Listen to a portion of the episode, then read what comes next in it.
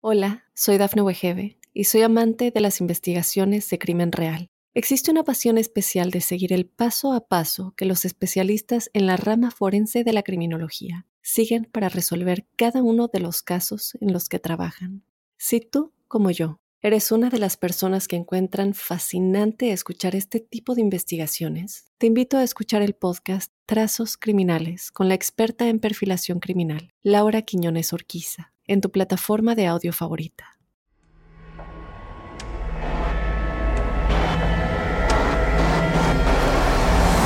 Observador Paranormal. Óyenos audio. Bienvenidos a un programa más de Observador Paranormal. Este programa es muy especial porque justo vamos a hablar de las entidades misteriosas de la noche y lo estamos grabando de noche. Mi querido Robin, ¿cómo estás? Yo sé que estás un poco nervioso de hacer este programa a esta hora y que vamos a acabar, pues no creo que acabemos a las en punto 3 de la mañana. Tendría que de plano extenderse esto como programa de Nino Canón y usted qué opina.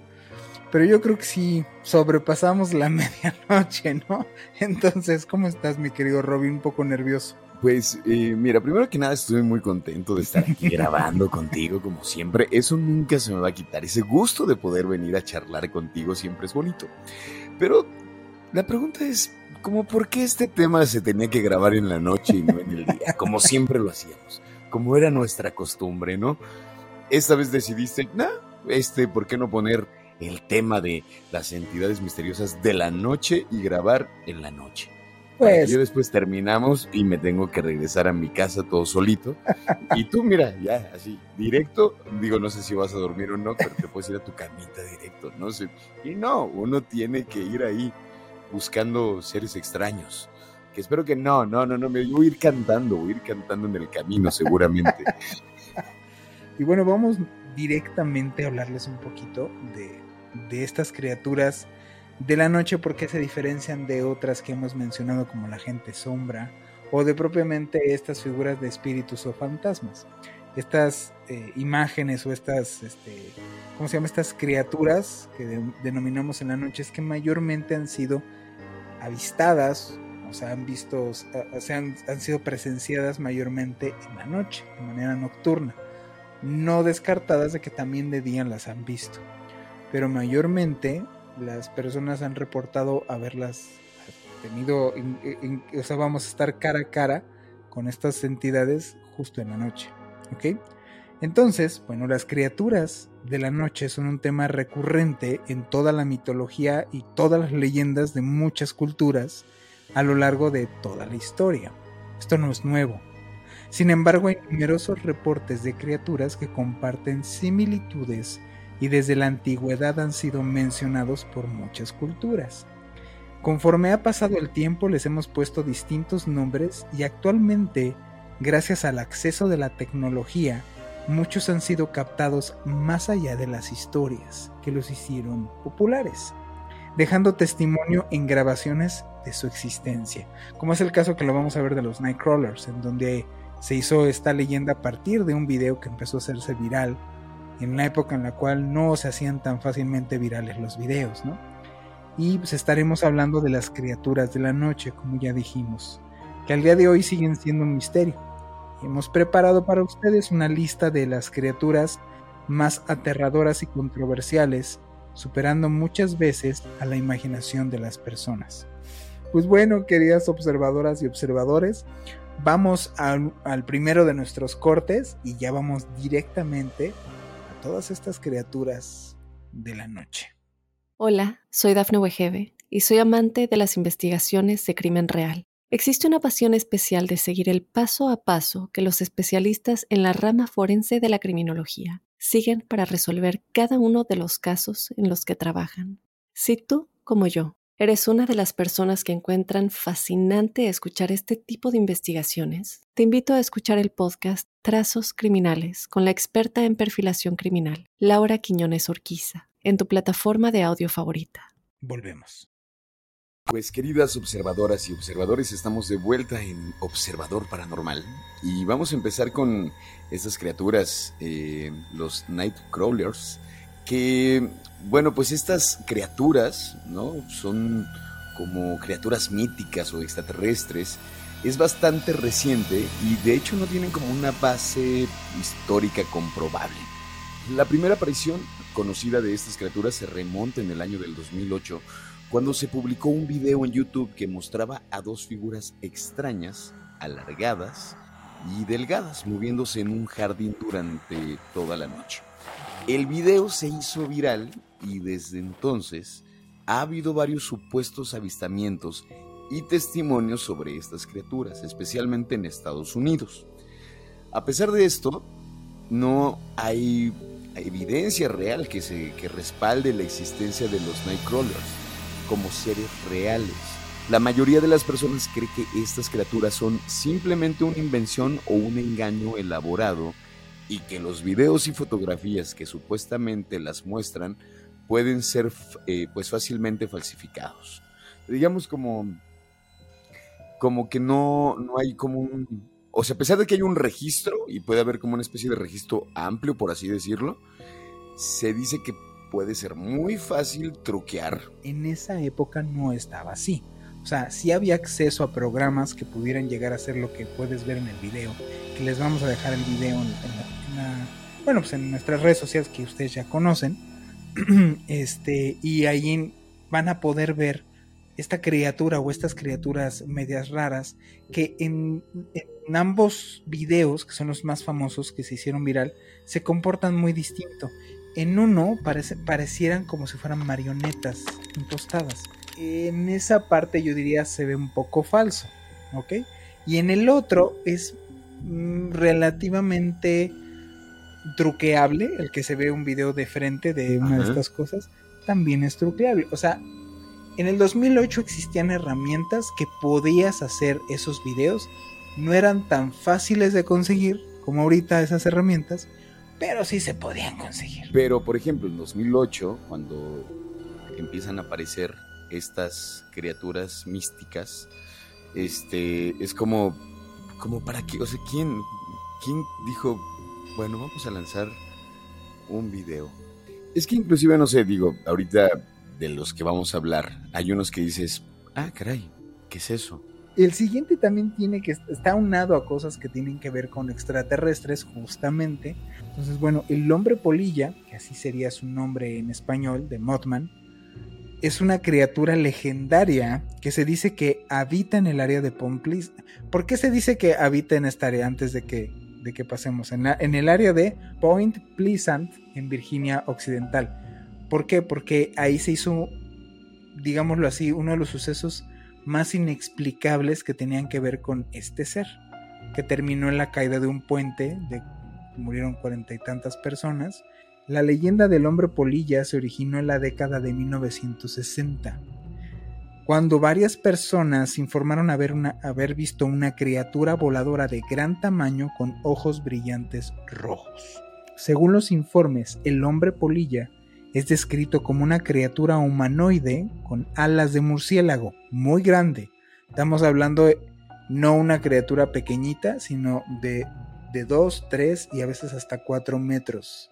Y bueno, se dice que puede volar a gran velocidad y que emite un sonido agudo y aterrador, muy parecido a lo que te enseñé de referencia, que no podemos mostrar porque pues, tiene derechos pero es un sonido mezclado entre animal y gritos de persona. También se cree que en su aparición se asocia con eventos catastróficos, como desastres naturales o accidentes. Entonces, bueno, la leyenda del hombre polilla, que también este, pues, ha sido objeto de numerosas teorías y especulaciones, como ya mencioné, algunos, por ejemplo, creen que podría ser una especie desconocida de animal, que yo sinceramente lo dudo, mientras que otros sugieren que podría ser una criatura sobrenatural o extraterrestre.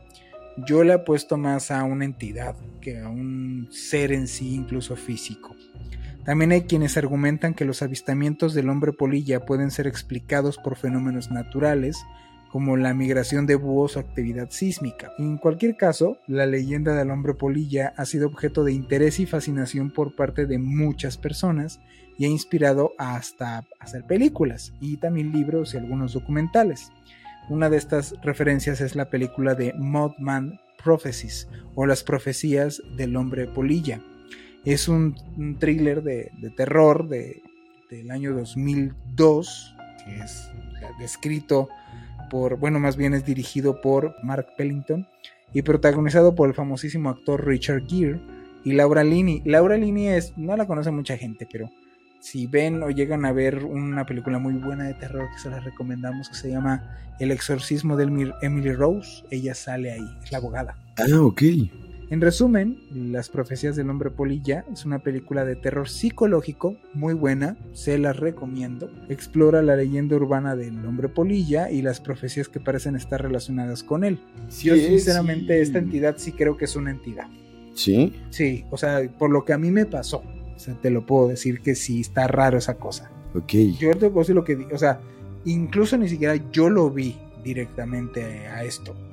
O sea, estaba yo en esta casa que yo he platicado varias veces fatídicamente de la Ciudad de México, en la colonia Popotla, en donde vivimos muchos años ahí y al final vivíamos, bueno, al final me refiero que los últimos años vivíamos mi hermano y yo junto con mi mamá, que vivía, y vivíamos los tres.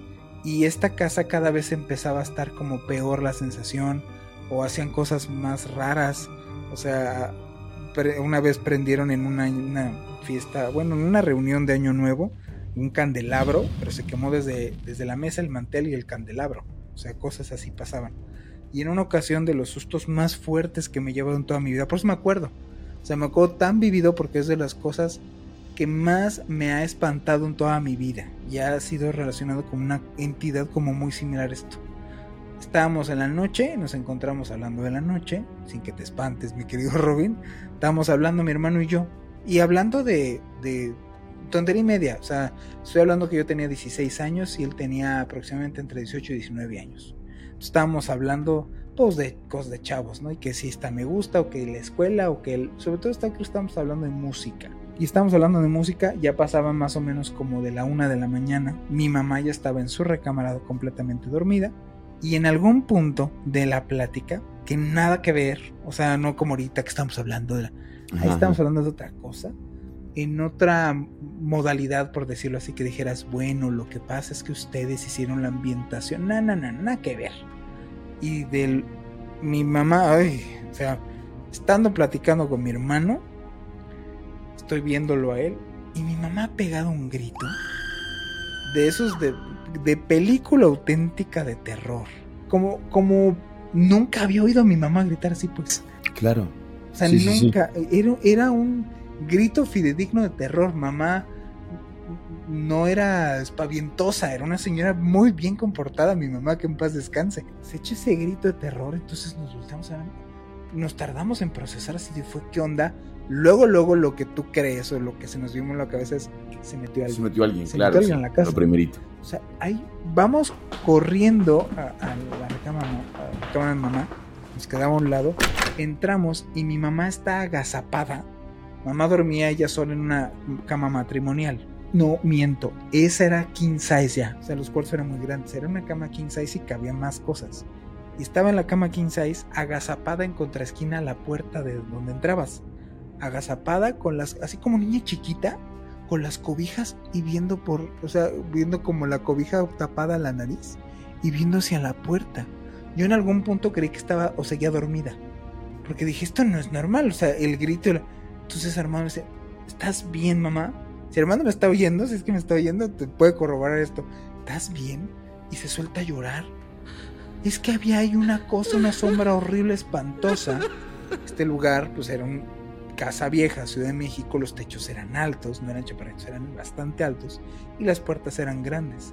Lo que escribió mamá era que vio como algo, o sea, que ella estaba completamente dormida y que sintió, tuvo la sensación muy fuerte de que algo la estaba viendo.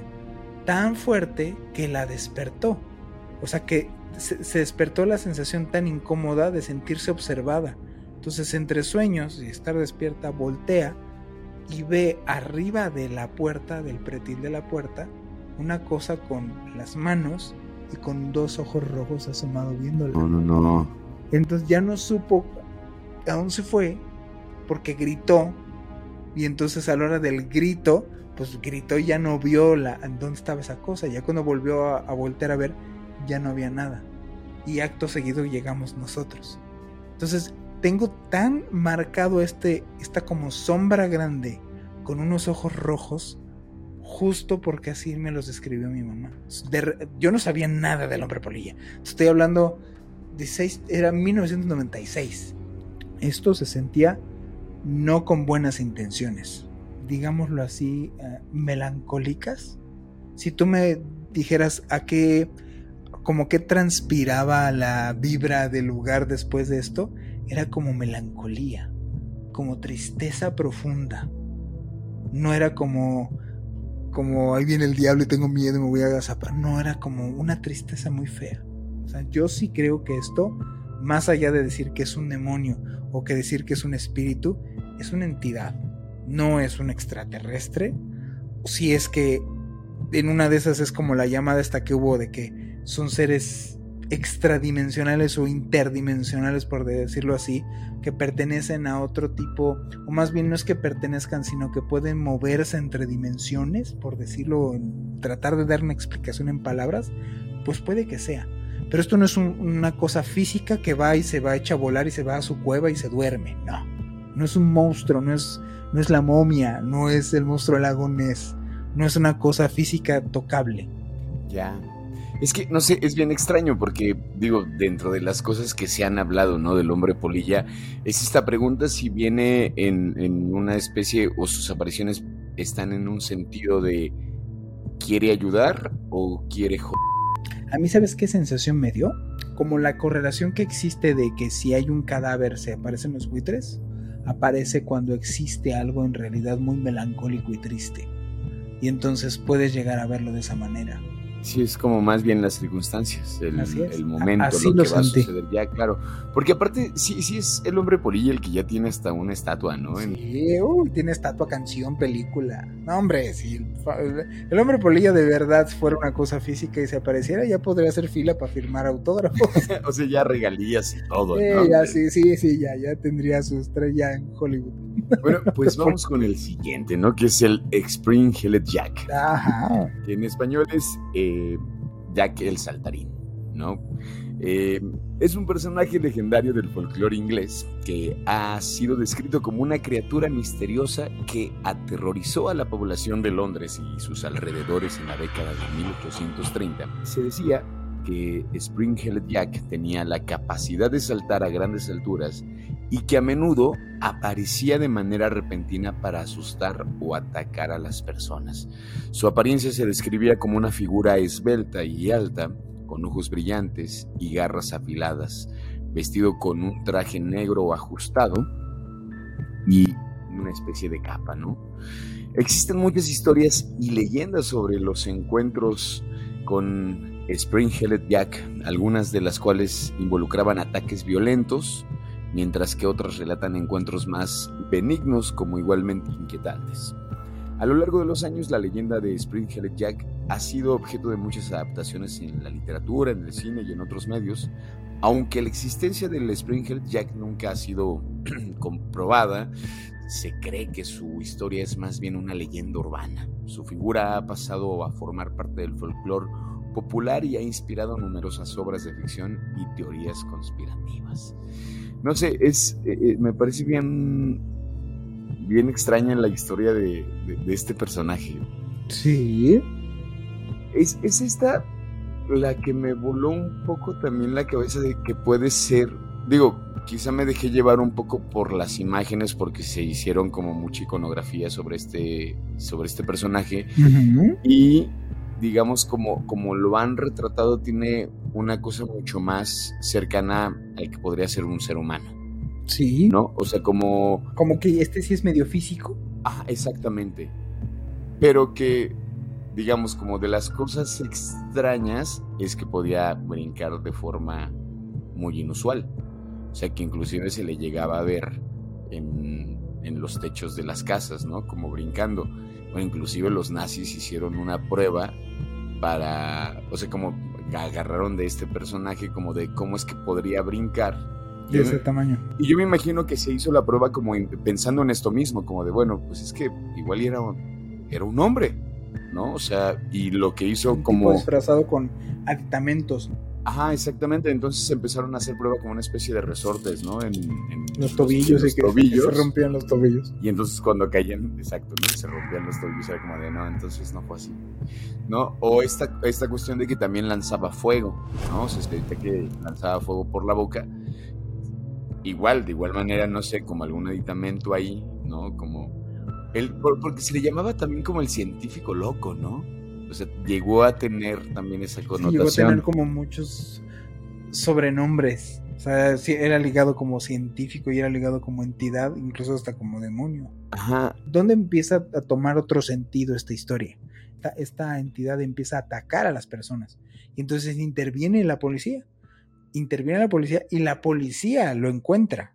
O sea, los reportes de la policía lo, lo encuentran en una casa, se ríe de ellos y se va brincando y lo siguen a esta cosa, a, esta cosa, porque ahí sí ya, ¿qué, es? No, eso no era un hombre, a esta cosa la siguen, le van siguiendo el paso y ven que lo que va dejando en la nieve, en la espesa nieve que ya no pudieron seguir más, eran como pezuñas quemadas en la nieve.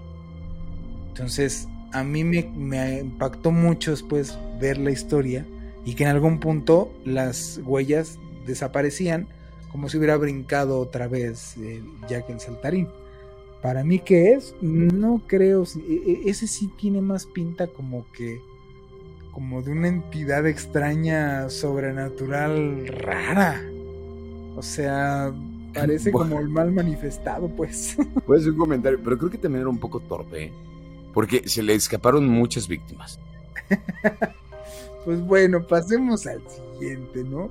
Y el siguiente, que, pues, y esto ya es más directamente a lo que pues, son entidades tal cual, mencionadas, representadas en pinturas, eh, puestas incluso en varios escritos y, tomadas de una definición de, pues bastante seria, ¿no?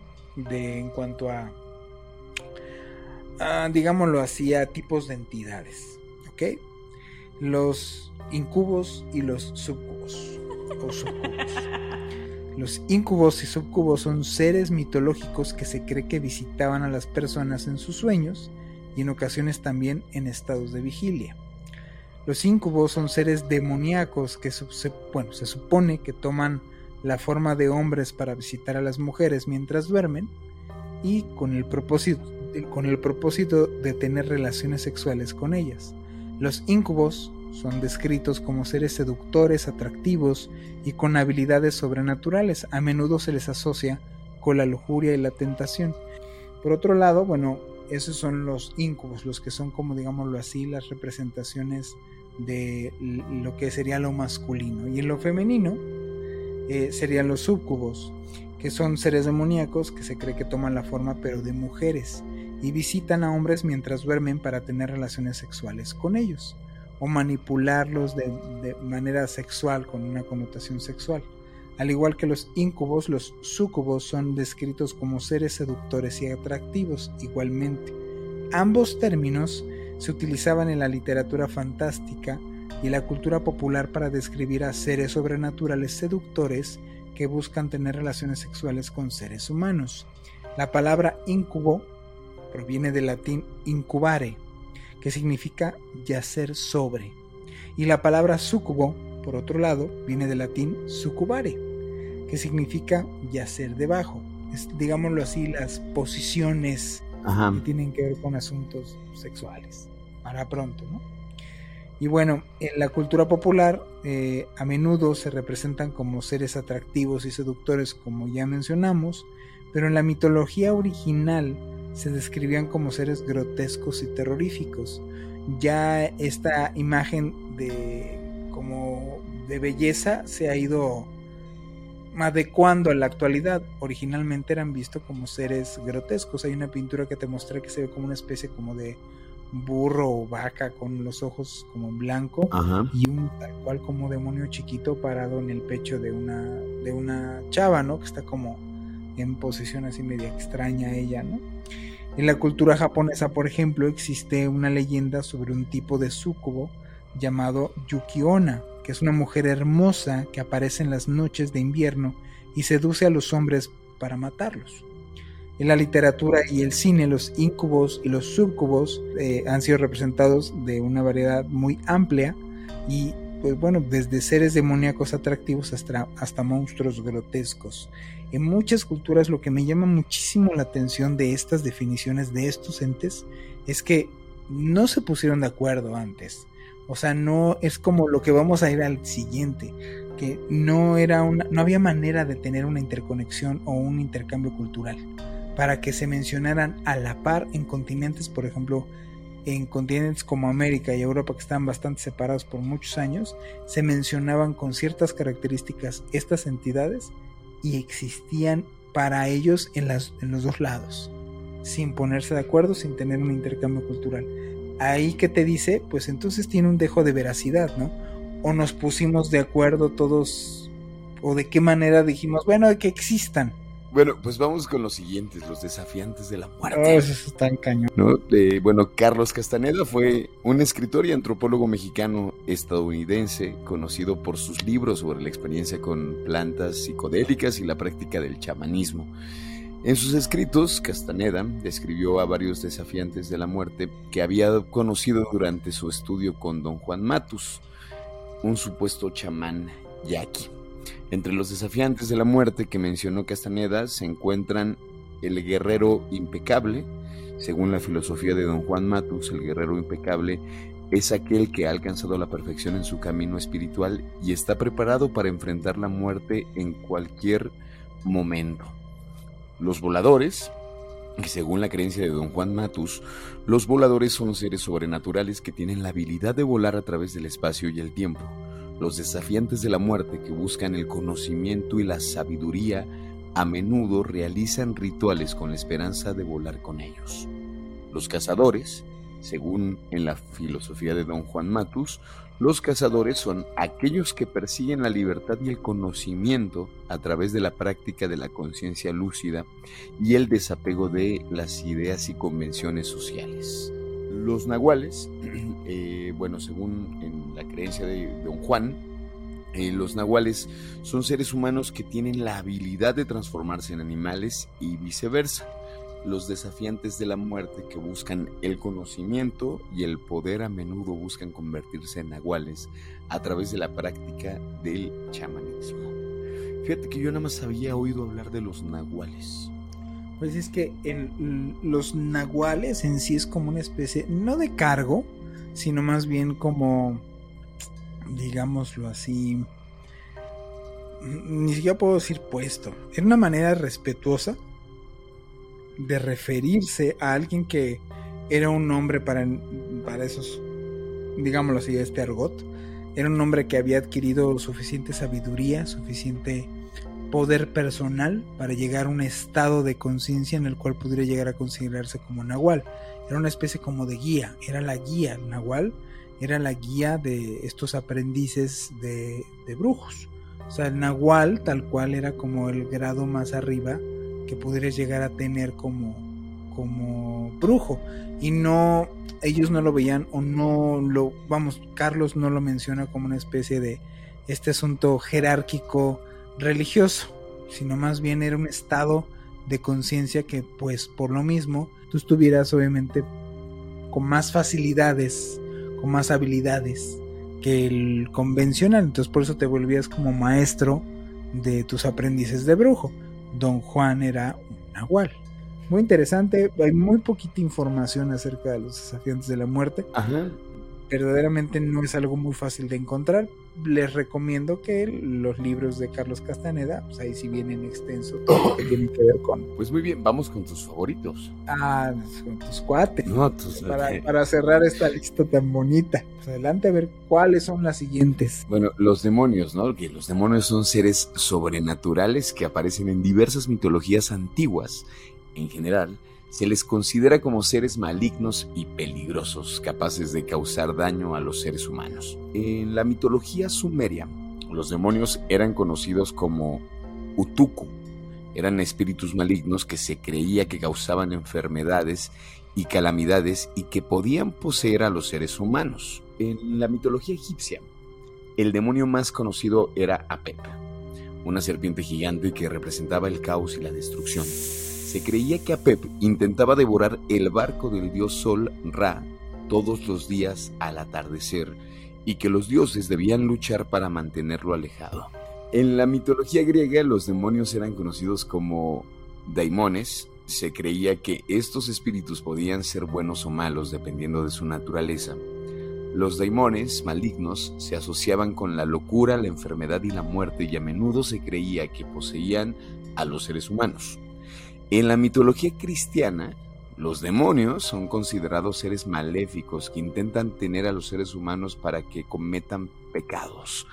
Se cree que Satanás es el líder de los demonios y que fue expulsado del cielo por rebelarse contra Dios.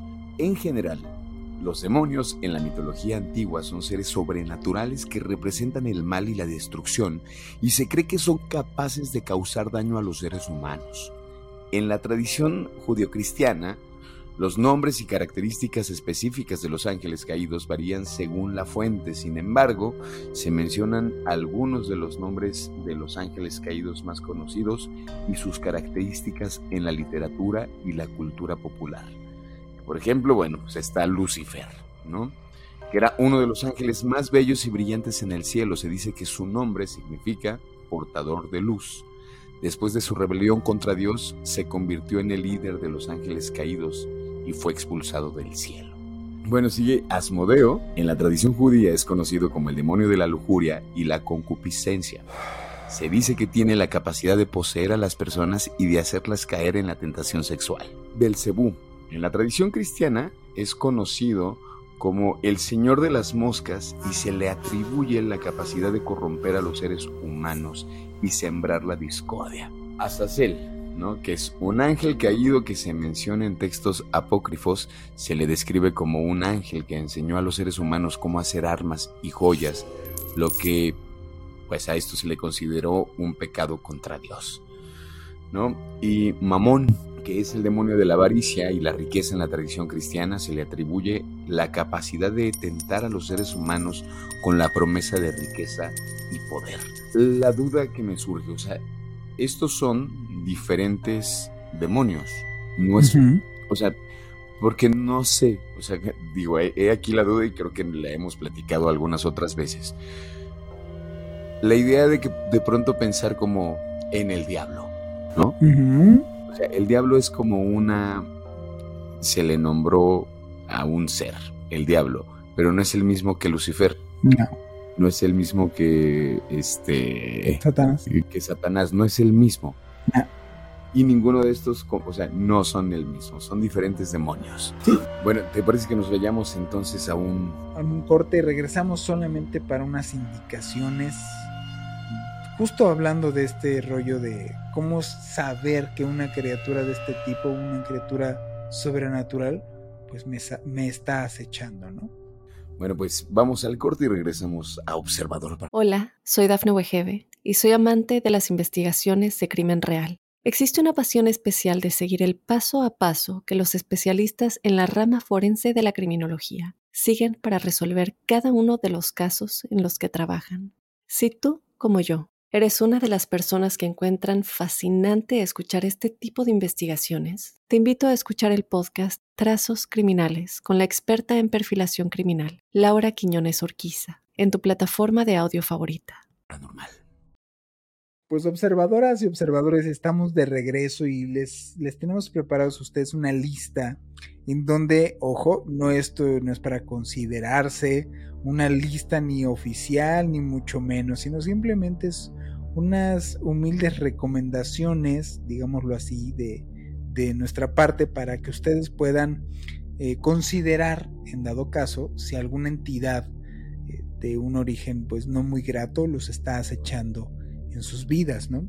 Y bueno, la, justo en la cultura popular se ha descrito una serie de síntomas que podrían ser atribuidos a un supuesto ataque de una entidad paranormal. Esto varía en las culturas y en los tiempos, en fin, hasta en los países.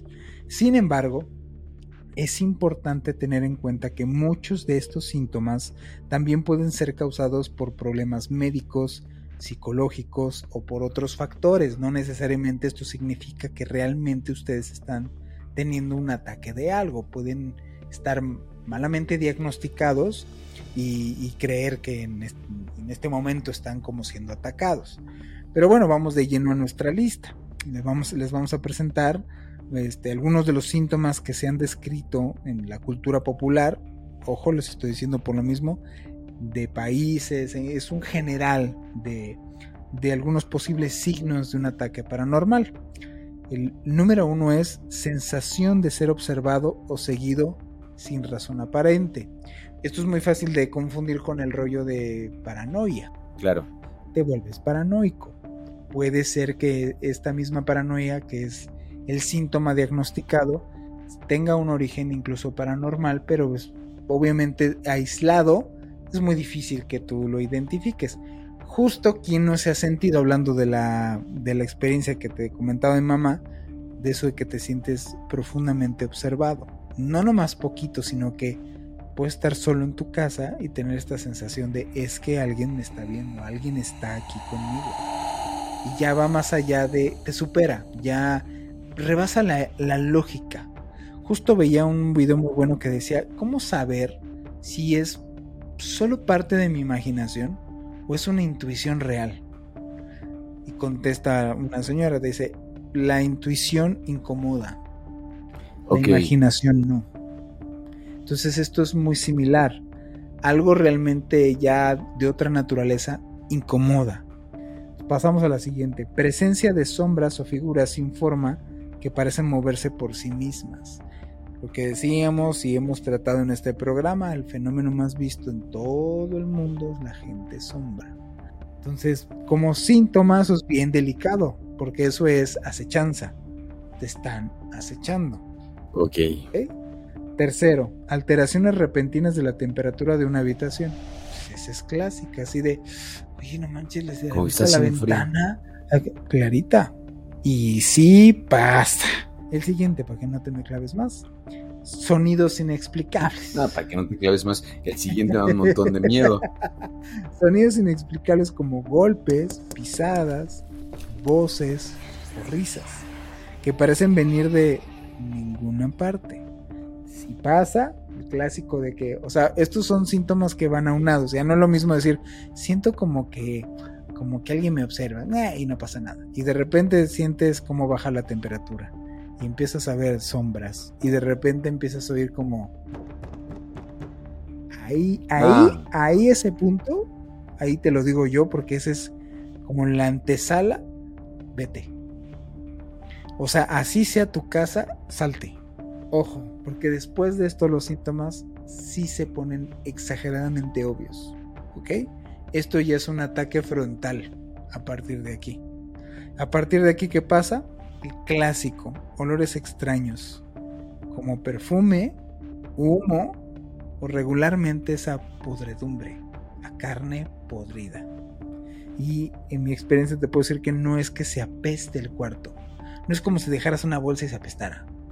No, es como si tú en este momento, Robin, exudaras hediondez. Y entonces no va a llegarme si estoy aquí, solo si me acerco a ti. Haz de cuenta que es eso. Bueno, y pues bueno, y a partir de ahorita, pues sí, sí está medio delicado, porque vienen después sensaciones de depresión, más bien sensaciones de opresión en el pecho, dificultad para respirar o una sensación de ahogo ya esto ya empieza a ser un ataque directo, por decirlo así, y sin razón aparente empiezas como a sentir que algo está oprimiéndote de afuera, algo.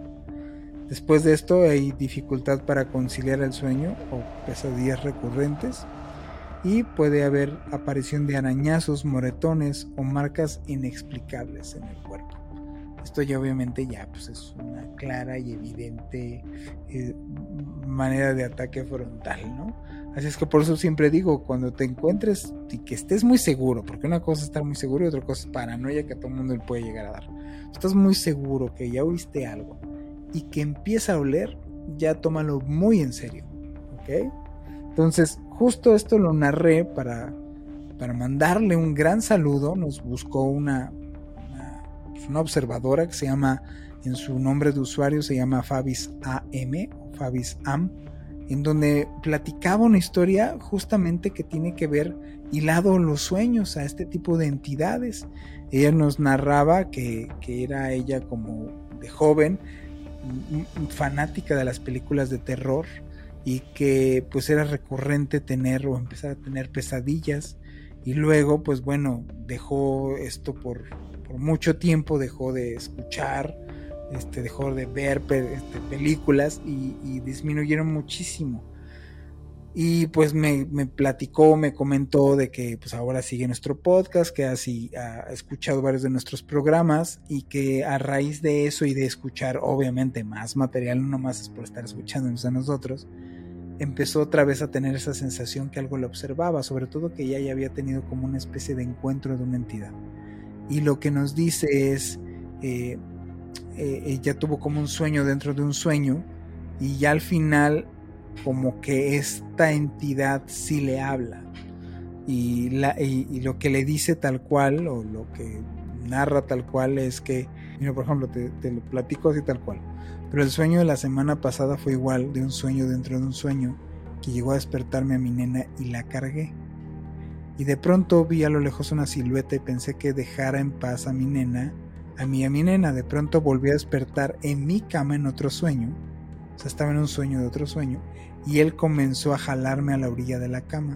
E intentaba gritar y hablar, pero yo veía muy lejos a mi esposo y no lograba que él me despertara. Fue cuando me dijo que no podía escapar esta vez. Pero no he podido verlo, solo sé que no me escuchó al hablar. Y he rezado en mi mente y cuando lo hago se ríe en voz burlona ahí sí ya lo que ya entré, porque yo dije, ok, a ver, ya entré y ya le dije, a ver, a ver, espérate, espérate. A ver, barajela más lento. ¿Cómo? Sí, ya me puso sí, entonces ahora últimamente ya, este, ya lo sueño, entonces en mis sueños sí se aparece y está. Entonces, eso es una acechanza, tal cual.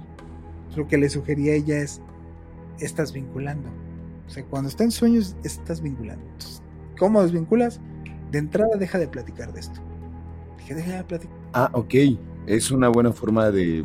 Es una manera de totalmente desvincular y terminar de desvincular.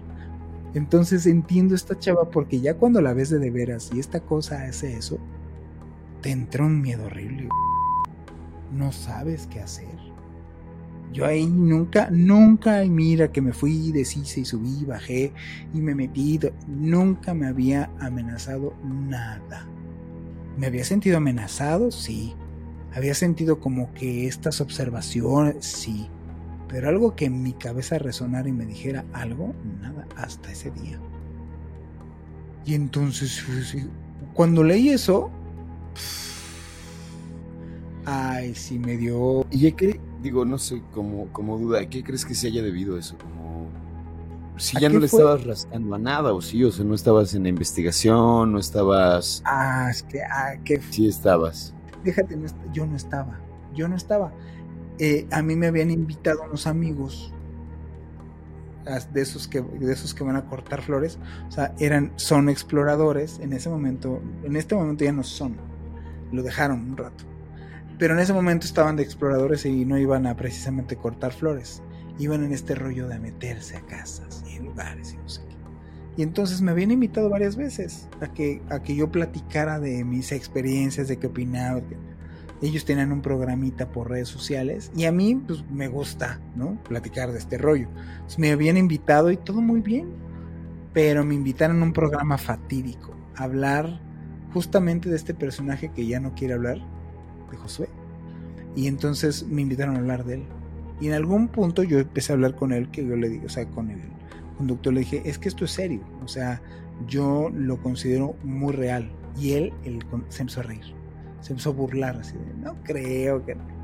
Para no hacerte el cuento largo, eh, en, el, en, el, programa, eh, eh, uno de los de ellos había explorado y estaba bien paniqueado porque había visto algo así como muy, muy evidente, ¿no? Entonces lo traía en la cabeza. Entonces las recomendaciones que le estaba dando era eso, ¿no?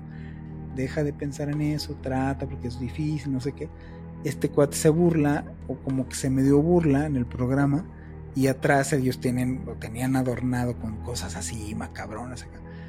En fin, con cosas de miedo, y nos tiran atrás una ouija que tienen ellos ahí. Se cae atrás de nosotros automáticamente este cuate así como que ya le cayó el 20, ya cambió la actitud, seguimos hablando. En ese momento me sentí como rarito, ¿ok?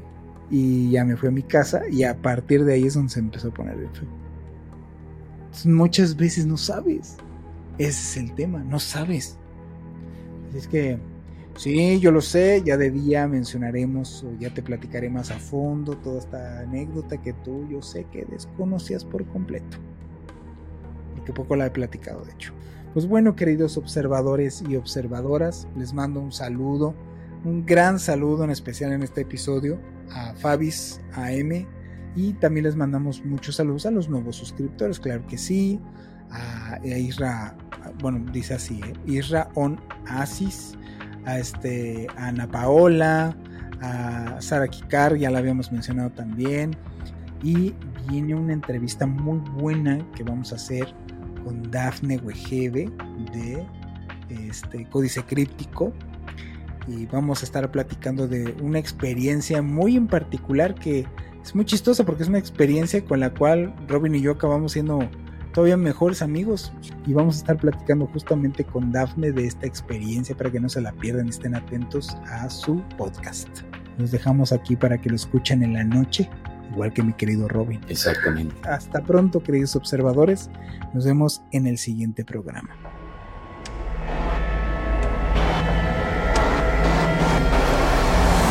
Observador Paranormal. Óyenos audio. Hola, soy Dafne Wegebe y soy amante de las investigaciones de crimen real. Existe una pasión especial de seguir el paso a paso que los especialistas en la rama forense de la criminología siguen para resolver cada uno de los casos en los que trabajan. Si tú, como yo, eres una de las personas que encuentran fascinante escuchar este tipo de investigaciones, te invito a escuchar el podcast Trazos Criminales con la experta en perfilación criminal, Laura Quiñones Orquiza, en tu plataforma de audio favorita.